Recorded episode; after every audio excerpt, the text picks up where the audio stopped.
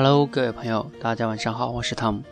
我在前两天上传了一段超级演说家林奕杰的演讲，演讲的题目叫《背对父母奔跑的日子》。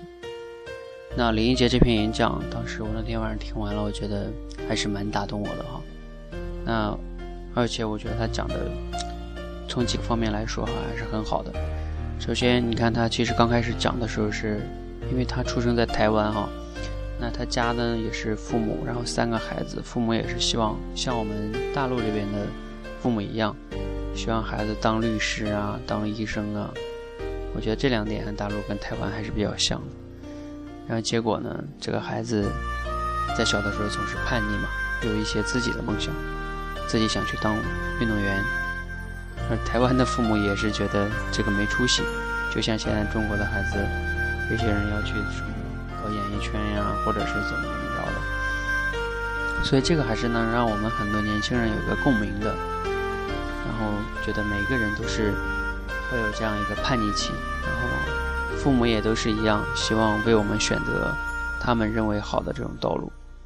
那林忆杰执拗的去坚持了自己，当然他努力了三年没有考上，结果呢，坐着大巴车回家。父母也不想再给他一次机会了。父母说已经没有钱了，那他毅然决然的去借钱复习。而这一段的一个刻画，让我们能看到他的一个努力。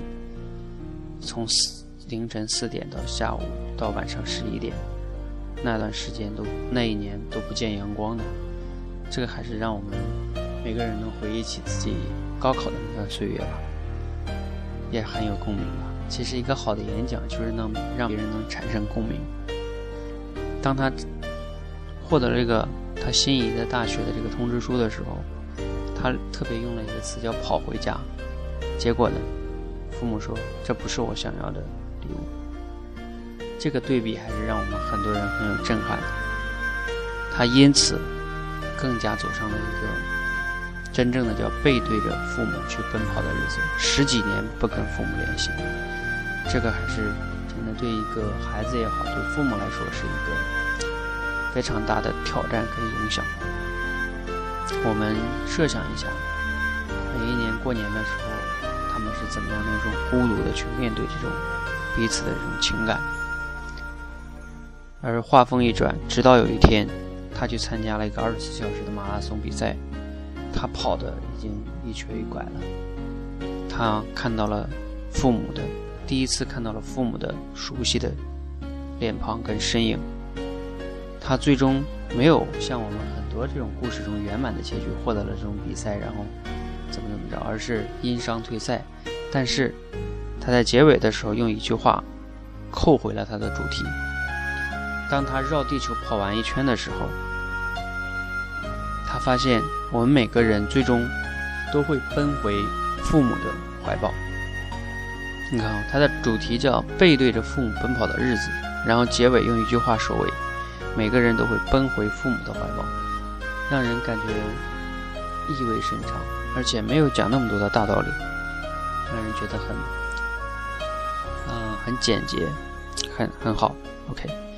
那大概说完他这整个演讲的哈，我再强调几点技巧哈。第一个技巧就是你会发现，他运用了很多这种画面感，比如说他在跟他父母说他要当运动员的时候，父母在爸爸在那儿流泪，然后呢母亲在那儿洗碗，我们很能看到那个画面感。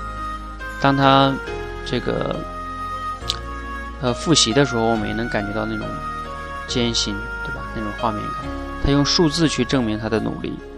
当他拿到通知书的时候，他用了跑着跑回家，去让我们感觉到他那种兴奋，等等等等，这样的话都会显示出他这种一些很好的这种技巧的运用哈。总之就是画面感，把别人带进去。当然，我觉得林俊杰是那种，他本来这个故事其实是很感人的，但是他没有，他不是那种选手。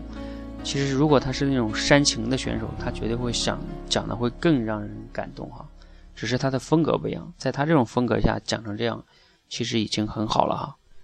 那谢谢大家，希望大家喜欢他的演讲。